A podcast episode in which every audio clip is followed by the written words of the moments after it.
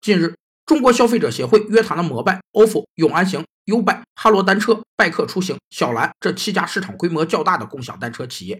建议他们尽可能采取免收押金的方式提供自行车租赁服务。约谈是一种具有中国特色的制度，指拥有行政职权的机关通过沟通和学习政策法规、分析、讲评等方式，对下级组织运行中存在的问题予以纠正和规范的行政行为。约谈最早出现在2007年。当时把违法占用耕地面积比例排全国前几名的地方政府主要负责人请到北京来，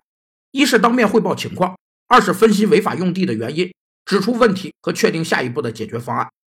虽然约谈有别于行政命令式的干预，看似同企业商量和尊重市场，但其本质就是以相对软性的方式进行行政干预。